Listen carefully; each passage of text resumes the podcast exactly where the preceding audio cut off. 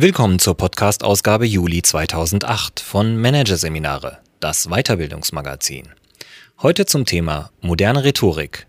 Lernen von US-Profis. Von Monika Scharke. Dieser Podcast wird Ihnen präsentiert von Voiceletter, dem Spezialisten für Competitive Communications. Voiceletter bietet Ihnen Beratung, Konzepte und Businesspläne für den Einsatz von Audio und Video in der Unternehmenskommunikation. Am Ende dieser Ausgabe hören Sie noch ein paar kurze Hinweise auf weitere Artikel aus dem aktuellen Heft, die als Podcasts erscheinen. Doch zunächst Moderne Rhetorik. Lernen von US-Profis. Von Monika Scharke. US-Manager lieben die großen Gesten, die einfache Message und viel Performance bei ihren öffentlichen Auftritten.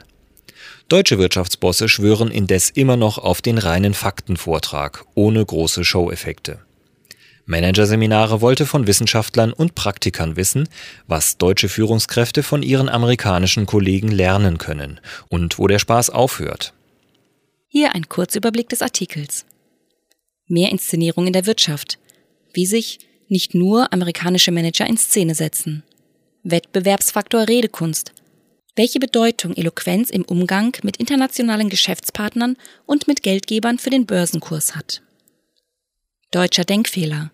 Warum nicht authentisches, sondern rollenkonformes Auftreten gefragt ist. Schulfach debattieren. Warum Amerikaner und Briten im Vorteil sind. Vom Know-how zum Do-how, worauf es bei Vorträgen inhaltlich ankommt. Vier Trends aus den USA, womit Redner beim Inszenieren ihres Vortrags punkten. Die Keynote-Speech der diesjährigen Macworld gleicht einem Feuerwerk. Apple-Chef Steve Jobs schafft es, sein Publikum in wenigen Minuten auf die wichtigsten Neuheiten einzuschwören. Der Knaller kommt zum Schluss. Und zwar ganz low-tech. Jobs zieht mit lässiger Geste das neue superflache MacBook Air aus einem gewöhnlichen Briefumschlag. Dahinter auf der Leinwand 1799 US-Dollar. Der Verkaufspreis für dieses Wunderwerk der Technik. Applaus. Thank you. Abgang. Einige Takte von Randy Newman am Klavier zum musikalischen Ausklang. Steve Jobs gilt auch hierzulande als einer der begabtesten Redner der US-Wirtschaft und als einer der vielseitigsten, wenn man zum Beispiel an seine viel beachtete, sehr nachdenkliche und persönliche Rede vor Studenten You've Got to Find What You Love an der Stanford University 2005 denkt. Zahlreiche öffentliche Auftritte des Gründers von Apple, Next und Pixar finden sich als Videostreams auch auf den Internetseiten deutscher Redenprofis. Nach guten deutschen Beispielen, vor allem aus der Wirtschaft, sucht man indes vergebens. Und das gilt nicht nur im Internet, sondern bis auf Ausnahmen auch in der realen Welt. Schaut man sich die Jahresansprachen von Konzernchefs oder die Bilanzpressekonferenzen führender IT-Unternehmen an, dann kann von Feuerwerken keine Rede sein. Es wimmelt nur so vor Zahlenkolonnen, Tabellen und Wachstumskurven. Die PowerPoint-Manie vieler Redner aus den Führungsetagen deutscher Unternehmen kennt anscheinend keine Grenzen. Anscheinend, denn ein Wandel bahnt sich an. Die Wirtschaft hat zunehmend Inszenierungscharakter, sagt die Theaterwissenschaftlerin Brigitte Biel, die den Zusammenhang zwischen der Bühnenwelt und der Selbstdarstellung deutscher Wirtschaftsbosse in ihrer Dissertation untersucht hat. Für Biel steht fest, dass mit den immer gleichen Reden gesichtsloser Manager heute keine Publicity mehr zu erzielen ist. Schon der englische Titel ihrer jetzt auch als Buch erschienenen Doktorarbeit Business is Show Business deutet an, woher die Vorbilder deutscher Redner kommen, aus dem angloamerikanischen Raum. Amerikanischen Wirtschaftsbossen geht es nicht nur um Inhalte, sondern vielmehr darum, ihre Botschaft auf unterhaltsame Weise unters Volk zu bringen, nennt Biel einen ihrer Meinung nach zentralen Aspekt. US-Redner inszenieren ihre Auftritte wie Theaterstücke und überlassen dabei nichts mehr den Zufall. Auch das Apple Notebook im Briefumschlag war kalkuliert. Der Ausdruck freudiger Erwartung, ja der Stolz, mit dem Jobs das Gerät aus dem Umschlag nimmt, unterstreicht die Botschaft seines Vortrags. Schaut her, was wir geschaffen haben. Wir sind mal wieder die Besten. Die Amerikaner haben verstanden, was gute Reden wert sind. Sie sind Werbung für das Unternehmen, für das der Redner steht, aber auch Werbung für den Redner selbst, auch und gerade in Deutschland ob internationales Meeting oder Videokonferenz mit Geschäftspartnern aus allen Kontinenten. Im Zuge der Globalisierung steigen die Ansprüche an deutsche Führungskräfte auch in Bezug auf ihre Eloquenz. Das Siegel Made in Germany zieht zwar nach wie vor, doch im weltweiten Wettbewerb wird das Verkaufen härter. Was hierzulande oft noch mit einer gewissen Geringschätzung betrachtet wird, entwickelt sich zum echten Überlebenswerkzeug. Die Fähigkeit der US-Amerikaner, ihrem Gesprächspartner Ideen, Produkte und Dienstleistungen zu verkaufen. Deutsche Führungskräfte, allen voran Ingenieure in leitenden Positionen, müssen in Rede und Auftritt gewandter werden, wenn sie international Partner und Kunden überzeugen wollen, weiß Alexander Ross, Wirtschaftsjournalist und Rhetoriktrainer. Sie verschanzen sich immer noch gern hinter ihrem Faktenwissen, so wie es in ihrem Studium verlangt war, berichtet das Vorstandsmitglied im Verband der Redenschreiber deutscher Sprache. Doch nicht nur wenn es um internationale Verhandlungen geht, ist die Redekunst ein wichtiger Erfolgsfaktor. Wie Brigitte Biel betont, sitzen bei Reden von Vorstandsvorsitzenden und Unternehmern oft Banker und Analysten in der ersten Reihe. Der souveräne Auftritt des obersten Chefs entscheide also mit, wenn es um Kreditwürdigkeit und Börsenkurse geht. Allerdings scheint sich das noch nicht überall herumgesprochen zu haben. Manch ein Vorstand ist sich nicht bewusst, dass es an seiner Vortragsweise durchaus noch etwas zu verbessern gibt. Bahnchef Hartmut Medorn etwa soll laut Biel seinen Hang zur Natürlichkeit dadurch bewiesen haben, dass er polterte, ich bin kein Industrieschauspieler, ich bin Medorn. Offenbar kein Einzelfall. Viele deutsche Manager lehnen professionelle Redeberatung ab, weil sie die Notwendigkeit noch nicht erkannt haben, bemängelt Brigitte Biel. Auf dem Weiterbildungsmarkt herrscht zwar gewiss kein Mangel an Medientrainern und Auftrittscoaches, aber in den obersten Chefetagen wird das Angebot nicht ausreichend wahrgenommen. Mir ist zumindest kein Vorstand bekannt, der zugibt, dass er sich bei öffentlichen Auftritten und Reden durch einen Rhetoriktrainer oder einen Schauspieler coachen lässt, so Biel. Auch Redenexperte Alexander Ross vermisst bei deutschen Wirtschaftslenkern die Einsicht, sich für ihre Auftritte vor Publikum von Profis coachen zu lassen. Nach seiner Auffassung unterliegen die meisten von ihnen dem fatalen Irrtum, jederzeit authentisch sein zu müssen. Dabei geht es doch viel eher darum, dass sich Führungskräfte konform zu ihrer Rollenanforderung für das Unternehmen verhalten, erläutert Ross. Sein wahres Ich müsse daher in diese Rolle hineinwachsen. Authentisch bedeutet bei vielen Managern ihr instinktiver Naturzustand, und der kann kontraproduktiv sein, so Ross. Wer sich als Vorstand präsentiere, müsse dies in angemessener Weise tun und auf ein stimmiges Gesamtbild achten. Ross verweist auf ein bekanntes Beispiel – das Victory-Zeichen von Josef Ackermann.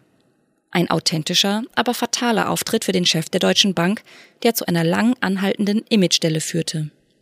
Mit dem Anpassen an eine Rolle im Sinne ihres Unternehmens haben Amerikaner offenbar sehr viel weniger Probleme. Im Gegenteil. Sie verknüpfen ihre Person scheinbar mühelos mit den Marketinganforderungen an ihre Funktion und ihr Produkt. Die professionelle Einstellung dem eigenen Auftritt gegenüber resultiert sicher auch daraus, dass in den USA, wie in Großbritannien, das Fach Rhetorik in der Schule und später an der Uni für viele auf dem Lehrplan steht. Im Unterricht führen schon Schulkinder Übungsdebatten, in denen sie sich klar zu einer vorgegebenen Position bekennen. Ziel ist ein Sieg nach Argumentationspunkten. Debattierclubs treten gegeneinander bei Turnieren an und kämpfen um den Aufstieg in die höchste Liga, berichtet Olaf Kramer, Wissenschaftler an Deutschlands einzigem Rhetoriklehrstuhl an der Universität Tübingen und unter anderem Experte für amerikanische Rhetoriktheorie sowie angewandte Rhetorik. Das ist in den USA fast so populär wie bei uns die Fußball-Bundesliga. Zwar gibt es auch in Deutschland mittlerweile erste Ansätze wie den Wettbewerb Jugend debattiert, aber insgesamt ist die Redekultur noch wenig ausgeprägt. Mit dem Ergebnis, dass Wirtschaftsbosse beim Reden halten viele Fehler machen. Ein grundlegendes Missverständnis ist nach Beobachtung von Rhetorikexperten der Glaube, sein Publikum mit Sachinformationen zuschütten zu müssen. Siegfried Haider, Experte für Vortrags- und Produktinnovation aus der Nähe von München und Vizepräsident der German Speakers Association, drückt es so aus. Es geht doch nicht darum, in einer Stunde das Wissen eines ganzen Tages oder einer Woche zu vermitteln. Vielmehr soll ein Vortrag die Einstellung zu einem Thema beim Publikum verändern oder für ein Thema sensibilisieren. In der modernen US-Redekunst sieht er die Entwicklung weg von der reinen Wissensvermittlung, Know-how, hin zum nutzenorientierten Vortrag, Do-How. Die Amerikaner nennen dieses Produkt Keynote Experience. In dem Punkt können wir von ihnen noch viel lernen. Doch wie verstehen es die US-Redner darüber hinaus, ihre Reden auch gekonnt zu verpacken, sie zu inszenieren und zu einem beeindruckenden Event zu machen? Wie fesseln sie ihr Publikum? Die Rhetorikexperten zählen vier Inszenierungstrends auf. To put yourself in your opposite's shoes nennt Rhetorikwissenschaftler Olaf Kramer den Leitsatz, nach dem sich amerikanische Redner richten. Gemeint ist eine starke Orientierung des Redners an seinem Publikum. Ich halte es für extrem wichtig, dass eine Rede immer auf die Zuhörer abgestimmt sein muss, so Kramer. Das klingt selbstverständlich, ist es aber offenbar nicht. Gerade bei Firmen-Events spulen deutsche Hauptredner oft ein Standardprodukt herunter, ohne sich über ihre Zuhörer Gedanken zu machen, beklagt Siegfried Haider. In den USA gelte hingegen der Grundsatz Knowing Your Audience. Amerikanische Keynote-Speaker, auch die ganz hochbezahlten, reisen meist einen Tag früher an, lassen sich vom Veranstalter genau briefen und stimmen den Anfang ihrer Vorträge mit denen der anderen Redner ab. So Haiders Erfahrung. Doch nicht nur der Redner hat, wenn er seine Sache gut macht, ein starkes Interesse an seinem Publikum. Umgekehrt gilt auch, die Zuhörer wollen wissen, wer die Person ist, die sie mit ihrem Vortrag überzeugen will. Ein Redner tut deshalb gut daran, der Öffentlichkeit ein Bild von sich zu liefern. Ähnlich wie in der Politik wird auch in der Wirtschaft die Selbstdarstellung wichtiger, fasst Brigitte Biel diesen Trend zusammen. Die Öffentlichkeit zeigt, ähnlich wie bei Politikern, Interesse an den Personen, die die Wirtschaft lenken. Und die Medien reagieren. Unternehmerporträts erscheinen längst nicht mehr nur in Wirtschaftsmagazinen und Führungskräfte aus der Wirtschaft bereichern die TV-Talkshows. Amerikanische Redner wie Warren Buffett wissen dieses Interesse für sich zu nutzen. Sie vermitteln ihre Botschaft unter anderem durch Legenden, die sie um die eigene Person weben. Buffett, der laut dem aktuellen Forbes-Ranking mit einem geschätzten Vermögen von 62 Milliarden Dollar der reichste Mann der Welt ist, macht sich zum Beispiel in seinen öffentlichen Auftritten über seine Sparsamkeit lustig. Er hat kein Problem damit, sich selbst durch den Kakao zu ziehen und menschliche Schwächen zuzugeben. Sein Motto? It's the artist, not the painting. Es geht also um die eigene Person, nicht um die vorzeigbaren Leistungen. Für Siegfried Haider von der GSA ist angemessene Emotionalisierung ein Kennzeichen überzeugender Reden, das sich die Deutschen von den Amerikanern abschauen sollten. Die Betonung liegt allerdings auf angemessen, wie auch Rhetorikwissenschaftler Olaf Kramer erläutert. Thema, Zuhörer, Redner. Wenn dieses Dreieck aus dem Gleichgewicht gerät, hat der Redner ein ernstes Problem. So kommen zum Beispiel Eigenlob und Euphorie beim deutschen Publikum meist nicht so gut an wie beim amerikanischen und auch der Sinn für Humor ist unterschiedlich. Eine Methode, das Publikum emotional anzusprechen, ist das Picture Building. Bei dieser Art der Erzählkunst schafft es der Redner, bei seinen Zuhörern durch Wortbilder ein echtes Kopfkino auszulösen. Wenn zum Beispiel ein Redner einen Sonnenaufgang in der Wüste von Nevada so beschreiben kann, dass die Zuhörer die Morgenröte förmlich aufsteigen sehen über der staubigen Landschaft, dann hat er damit sein Publikum gefesselt. In die gleiche Richtung zielt die mittlerweile auch in Deutschland populäre Methode des Storytellings, bei der Geschichten den Vortrag beleben. Siegfried Haider geht noch einen Schritt weiter. Für ihn zählt nicht nur die Fähigkeit, einzelne Geschichten gut zu erzählen. Die Kunst liegt darin, Geschichten miteinander zu verbinden, also eine echte Dramaturgie zu entwickeln, sagt Haider. Die Parallelen zur Theaterwelt sind unverkennbar. Das beweist nicht zuletzt der Erfolg von Doyle Stevenson, dem Erfinder des Story Theater Ansatzes, mit dem Managerseminare anlässlich seines Auftritts auf der Messe Zukunft Personal 2007 in Köln sprach. Für Stevenson kommt es nicht nur auf die richtige, möglichst selbst erlebte Story an. Die These des ehemaligen Schauspielers lautet, die gute Geschichte allein erzielt noch keine Wirkung. Erst ihre perfekte Inszenierung, also die richtige Dramaturgie und die Darstellung auf der Rednerbühne mit schauspielerischen Mitteln, sichert den Erfolg des Stilmittels Storytelling. Doch was wäre eine Bühneninszenierung ohne das richtige Bühnenbild? Gerade in der heutigen, multimedialen Zeit spielen die richtigen Bilder zur Geschichte eine entscheidende Rolle, wie die Rhetorikexperten immer wieder betonen. Wichtig ist hierbei, dass die Visualisierung zum Redner passt. Denn auch das stimmigste Bühnenbild verfehlt seine Wirkung, wenn der Einsatz von Licht, Rednerpult und Leinwandprojektionen den Vortragenden in eine Rolle presst, die ihn verunsichert. Ein Redner, der auf einer inszenierten Showbühne mit gesenktem Blick an seinem Manuskript klebt, wirkt auf sein Publikum wenig glaubwürdig, sagt Buchautorin Brigitte Biel. Gefragt sind Visualisierungen, die eine Rede auf emotionale Weise unterstützen.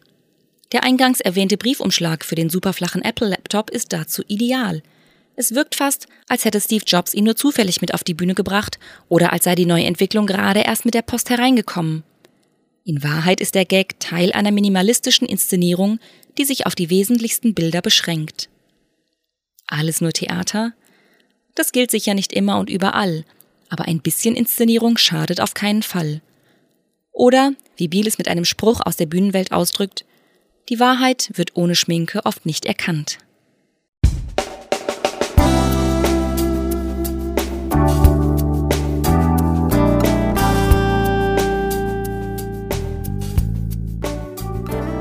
Sie hörten den Artikel Moderne Rhetorik. Lernen von US-Profis von Monika Scharke aus der Ausgabe Juli 2008 von Managerseminare, präsentiert von voiceletter.de. Weitere Themen der Juli-Ausgabe, die Sie als Podcast hören können? Semantik trifft E-Learning. Der Trend zum Wissenshäppchen.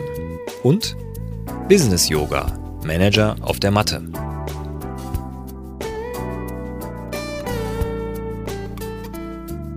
Weitere interessante Inhalte finden Sie auf dem neu gestalteten Internetauftritt unter www.managerseminare.de.